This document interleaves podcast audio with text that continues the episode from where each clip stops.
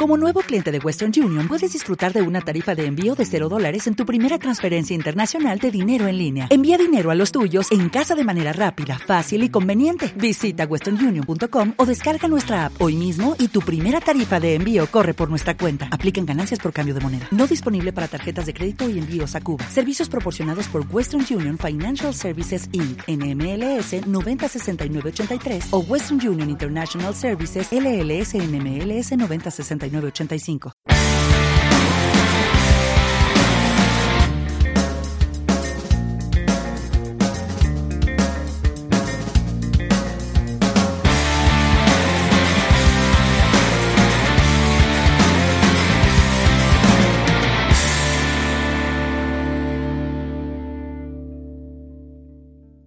Hola amigos y amigas, soy Jorge. Gracias por acompañarme al, al octavo capítulo de Con Halo de Misterio. Hoy disponemos de dos mini encuestas de lujo, de super lujo. Vamos a escucharla. Iván, dime qué sabes en muchas o pocas palabras sobre la teoría del simio acuático. Creo que no lo he oído en mi vida. Simio acuático, en la vida. En verdad, ¿eh? En la vida. ¿No te suena de algún animal que pueda ser simio acuático para nada? Bueno, en Japón, ¿no? Hay unos simios que se dedican a atacar las termas y echar a los turistas, pero aparte de eso, que yo sepa, los simios no suelen nadar mucho. Muy bien, perfecto, muchas gracias. Nada. Quique, dime qué sabes en muchas o pocas palabras sobre la teoría del simio acuático. Vamos a ver, es una teoría que he escuchado varias veces, pero que con los, con los hallazgos y con los datos que hay a mano es poco creíble. Tiene a favor que explicaría, como dice mucha gente, por qué perdimos el pelo, por qué los niños saben nadar desde que nacen, pero lo cierto es que realmente todos los datos que existen dicen que empezamos en los árboles y que bajamos de los árboles al suelo. Lo que pasa es que es verdad que explica ciertas cosas que el- en la otra teoría no puede explicar, como por ejemplo, ya te he dicho, cómo perdimos el pelo o por qué los niños saben nadar desde que nacen. ¿Te suena algún posible eh, descendiente del simio acuático que pudiera o no existir hoy en día? ¿Algún descendiente del simio acuático? Hmm. Pues no sé si quizás las focas o los lobos marinos podrían... Si, si, si existiera, quizá- quizás serían los, los más plausibles, ¿no? Una foca, un lobo marino, un elefante marino. Muchas gracias. De nada, hombre.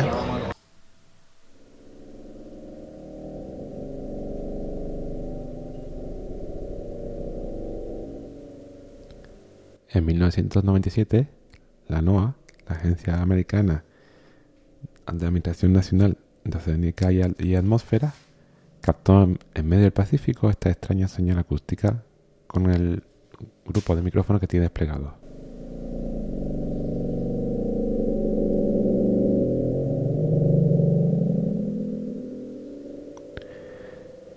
La señal acústica todavía continúa teniendo un origen desconocido, pero se le atribuyó también un origen biológico.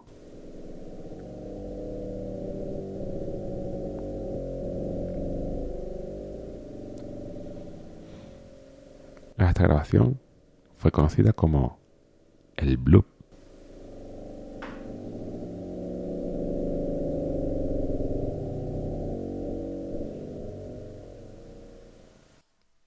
Años después, en el principio de la década de los años 2000, empezaron a ver en Estados Unidos una serie de varamientos de mamíferos ma- marinos. Estos mamíferos marinos también se informó de que muchas veces iban acompañados de otros cuerpos. Pero fue el 4 de abril de 2004 cuando se produjo el mayor varamiento de la historia de Estados Unidos. Allí se presentó un destacamento de la encabezado por el Dr. McCormick y un equipo de investigación. El Dr. McCormick ya había presentado en el año 2000 un informe que relacionaba los varamientos masivos con un sonar experimental de la Marina. El Dr. McCormick fue a estudiar si se había vuelto a provocar los varamientos debido a ese sonar militar. Ahora vamos a ir el testimonio de unos miembros del equipo de Dr. McCormick de qué es lo que ocurrió esos días y las siguientes semanas. Paul Robertson. Fui ayudante de investigación del Dr. McCormick. En aquel entonces llevaba varios años trabajando en la NOAA.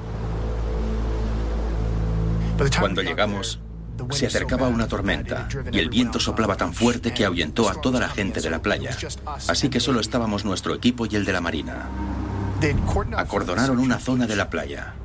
Había personas con trajes de protección contra materiales peligrosos. Podían ser biólogos o personal sanitario, no estábamos seguros, pero eso nos llamó la atención. Brian fue uno de los primeros científicos en encontrar una relación entre el varamiento masivo de las ballenas y el uso del sonar de la Marina. Era el más experimentado en esos casos, pero ni siquiera él había visto algo parecido. Soy Rebecca Davis. Trabajé como bióloga de campo en la NOAA, en el Departamento de Mamíferos Marinos, antes de unirme al equipo del Dr. McCormick en 1999. Era visible la sangre que salía por los oídos de las ballenas. Nunca habíamos visto nada parecido. Todas las ballenas sangraban por los oídos. Eso significa que sufrieron algún tipo de traumatismo interno importante.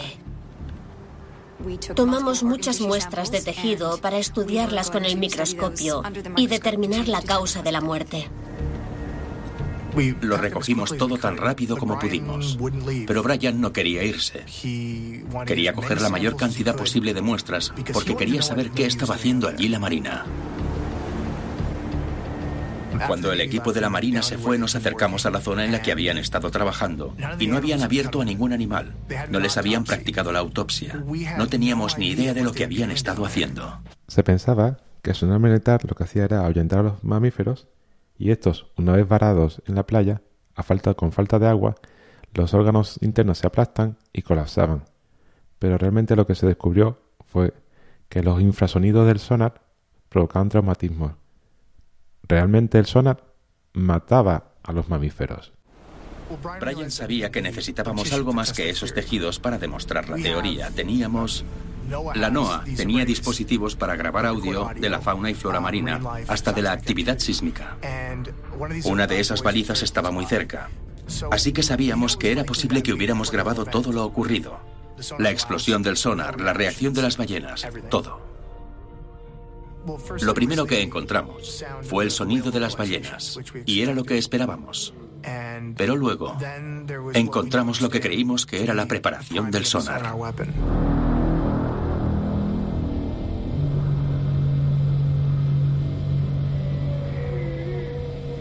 Luego hubo un silencio. Resultó ser la calma que precede a la tormenta, porque entonces oímos un boom.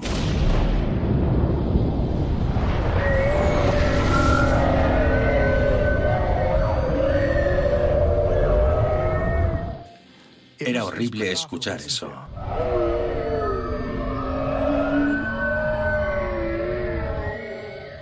Brian estaba tan preocupado catalogando la explosión del sonar que casi pasa por alto lo que había después.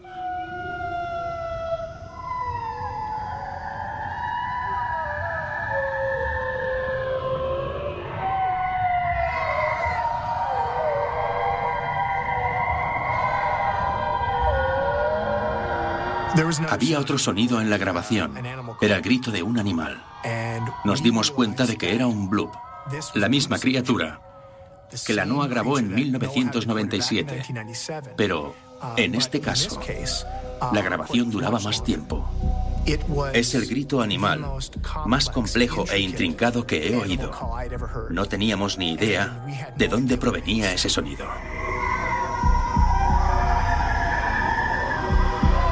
Lo único que sabíamos era que esa criatura que se había escuchado una sola vez en la historia de la humanidad había vuelto a aparecer.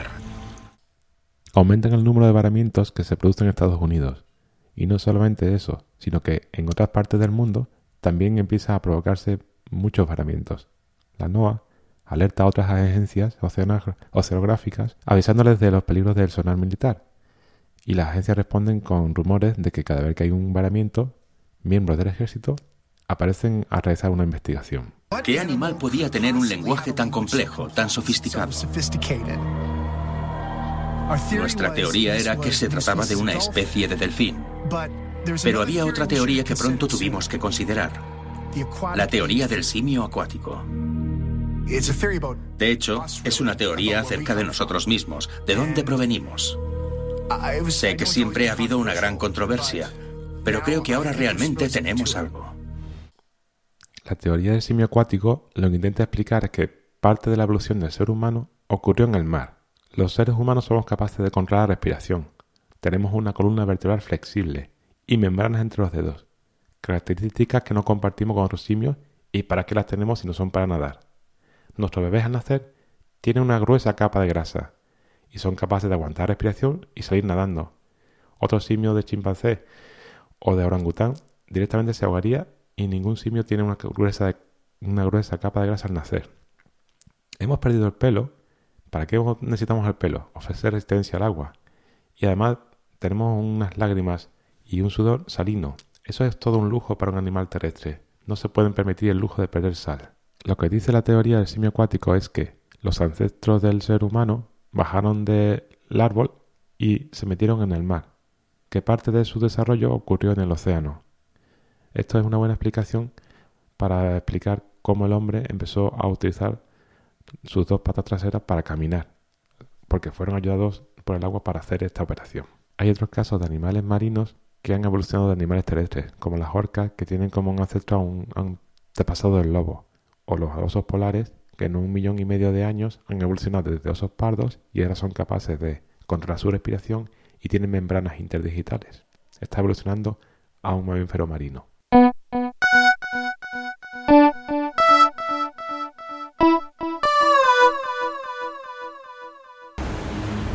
Detallamos todos los varamientos posteriores al de Washington para intentar establecer un patrón de participación de la Marina.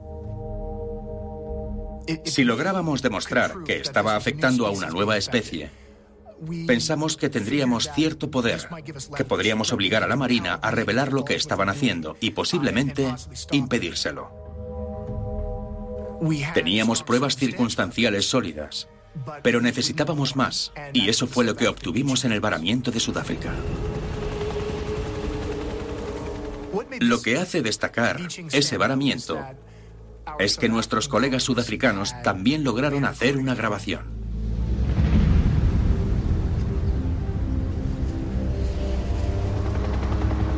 Por supuesto, habíamos oído hablar del trabajo del doctor McCormick. Conocíamos los informes que relacionaban los varamientos masivos con pruebas de sonares. También conocíamos los rumores de que esas pruebas podían haber afectado a una especie que la ciencia aún no había identificado. Y, por supuesto, también habíamos escuchado la grabación del bloop.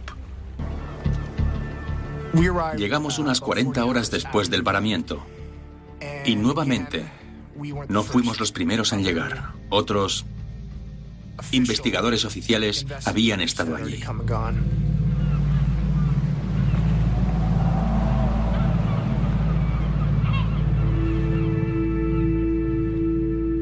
El varamiento de Sudáfrica fue el más grande desde el varamiento del estado de Washington y nuevamente encontramos los mismos patrones de traumatismos acústicos. Hasta ese momento solo teníamos pruebas acústicas, pero la evidencia física que nos dio el doctor Dietmar fue lo más importante.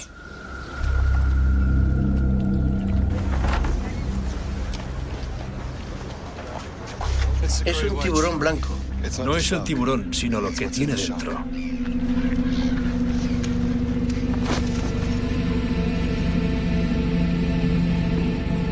Era un desastre y el olor era espantoso. Había partes que parecían provenir de un delfín, otras partes parecían de foca, pero no encontramos ni una foca ni un delfín. También había otras partes de un cuerpo. No teníamos ni idea de lo que estábamos observando, pero de inmediato pensamos que nos había tocado el gordo. Era algo nuevo, una nueva especie.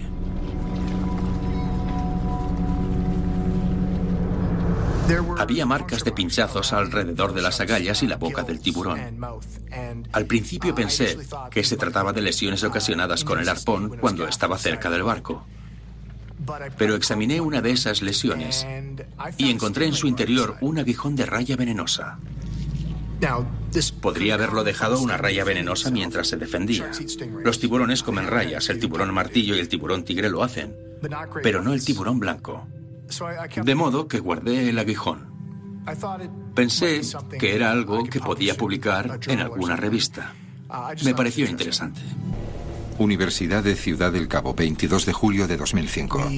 Llevamos el cuerpo al laboratorio y el estado de los restos era muy malo. Recuperamos un 30% del cuerpo, así que iba a ser difícil unir las partes. Lo primero que hicimos fue tomar muestras de ADN para intentar establecer su constitución genética. Empezamos examinando la caja torácica y parecía estar articulada. La caja torácica plegable es una característica de los mamíferos marinos que han evolucionado para bucear. La aleta de la cola estaba conservada y se parecía mucho a la de los manatíes. Nos preguntábamos si era posible que fuera eso, vestigios de una población o quizá de un pariente sin identificar del manatí. Hicimos radiografías y vimos huesos en la aleta de la cola. Los manatíes no los tienen, así que nos quedamos pensando, ¿qué narices es esto? El cráneo estaba seriamente dañado. Faltaba la mitad.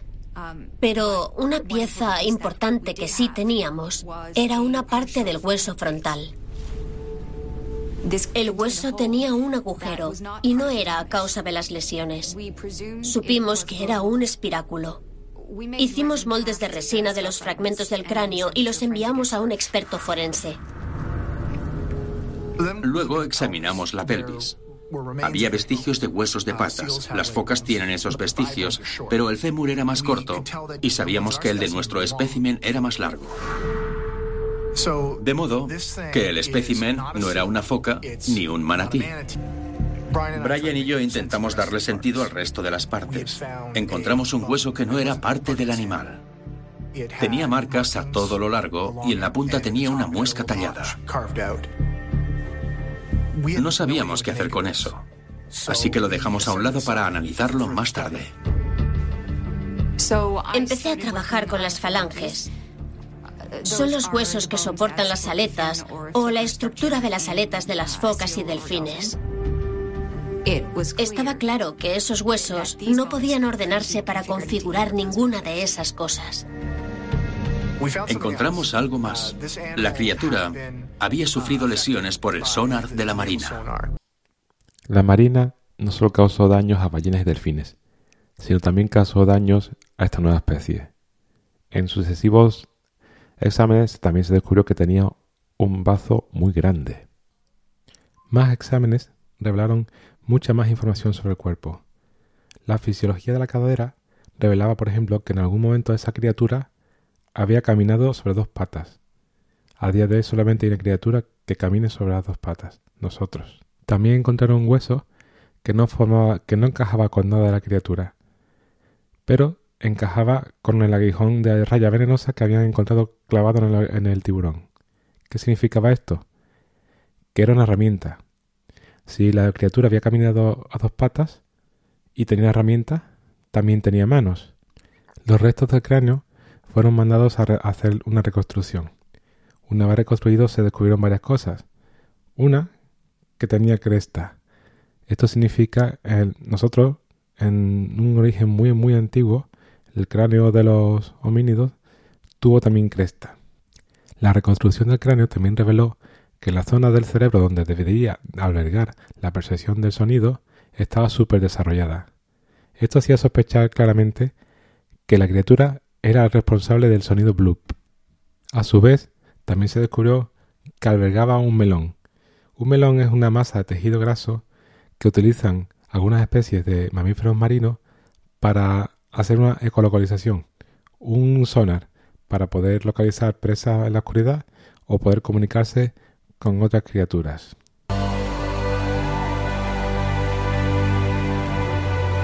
Tenemos Hemos encontrado una criatura de fábula. Eso es lo que examinamos. Habíamos esperado días para decir esto, probablemente semanas. Pero se supone que los científicos no debemos creer en cuentos de hadas. Y lo que estábamos examinando. Pues sí, amigos y amigas. Como ya habéis podido imaginar, la criatura que habían encontrado, que estaba dentro del tiburón, la que había sido, la que había varado junto a las ballenas y delfines, era una sirena.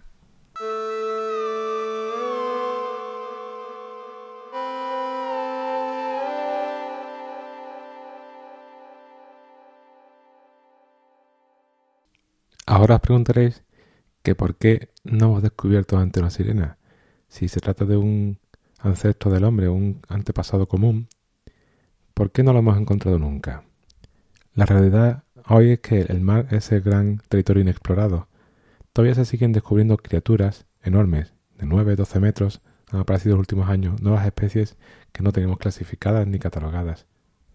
Y aunque no hay registros científicos de la sirena, sí hay muchos tipos de registros no científicos.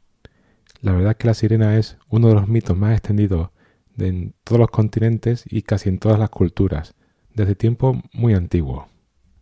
Ya los griegos comentaron, hablaron de las sirenas en sus mitos, de hecho la palabra quimera pues fue la que llevó a la, palabra sirena. Hay registros de los vikingos y de los chinos tienen registros de sirenas. Eh, todos pueblos muy alejados y sin ningún tipo de conexión y muchos, muchos registros de capitanes de barcos, incluido el archiconocido Cristóbal Colón. En un su viaje detalló una criatura de vientre pálido, lomo azulado y tenía la cola como una pala. La verdad es que con posterioridad se pensó que Cristóbal Colón lo que había visto era un manatí, o tal vez no.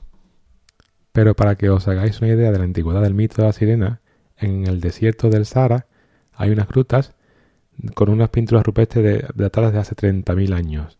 Son las pinturas míticas más antiguas hechas por el hombre. En ellas se ven criaturas pescando, hombres que en vez de piernas tienen cola. ¿Realmente son pinturas míticas? ¿Fueron tal vez realizadas por humanos que convivieron con sirenas? ¿O fueron pinturas hechas por las mismas sirenas? Porque hace ese tiempo esas grutas estaban cerca del mar. En ese momento ya habíamos concluido en Sudáfrica y estábamos preparando las pruebas para volver a Estados Unidos, pero faltaban los permisos. Las autoridades sudafricanas nos estaban demorando los permisos para sacar las pruebas del país. Debimos saber lo que iba a pasar. Ahora es difícil recordarlo todo. Es difícil recordar lo emocionados que estábamos. La razón por la que accedí a hacer esto es porque creo que va a ser útil. Rebecca y yo lo creemos. Sin embargo, Brian es más desconfiado. Creo que no está convencido. Y no lo culpo en absoluto después de lo que ocurrió. ¿Qué narices está pasando aquí? ¿De dónde habéis cogido eso? Quítame las manos de encima. Intenté controlar a Brian. Después de eso, intenté darle ánimos durante semanas pero estaba muy afectado. Todos lo estábamos. La policía lo confiscó todo. Todas las pruebas del laboratorio, todos los archivos, el cráneo reconstruido que íbamos a traernos y se llevaron el cuerpo. Ciertamente nunca había visto nada parecido y trabajo aquí desde hace 20 años. Esto no tiene precedentes. No fue una redada policial normal. Fue una operación muy sofisticada. Llegaron por la mañana cuando sabían que no había nadie. Tenían derechos sobre toda la información. Confiscación de un descubrimiento de importancia nacional. Nunca había escuchado nada parecido. La razón de por qué la Marina se llevó el cuerpo y se llevó todas las pruebas, pues seguramente es porque los varamientos eran algo terriblemente impopular. Que se descubriera que había sido provocado por unos experimentos de la Marina, en este caso un sonar, lo hubiese causado un detrimento y una impopularidad muy importante. Si para colmo se hubiese descubierto que además estaban dañando una criatura nueva, un nuevo, una nueva raza desconocida, y en este caso se revelaba que era una criatura mitológica, pues hubiese terminado por cortar cabezas, rodar cabezas en el ejército. y por eso decidieron eliminar las pruebas de las investigaciones.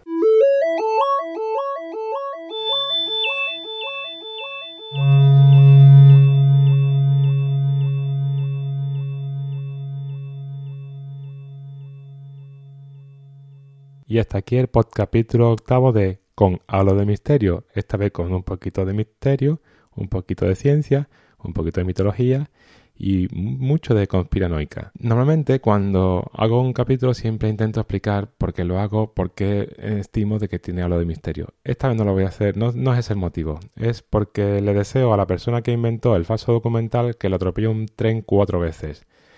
Sí, este episodio está basado en un falso documental sobre el mito de la sirena. Y bueno, pues me gustaría que, el falso documental es algo que no entiendo, sobre todo porque hasta que no lo finalizas de ver no te das cuenta. Y bueno, ya me engañó a mí una vez el de las fotos de la luna hechas por Stanley Kubrick. Y bueno, pues nada, le deseo Mima un, mandarle un cordial saludo desde este podcast.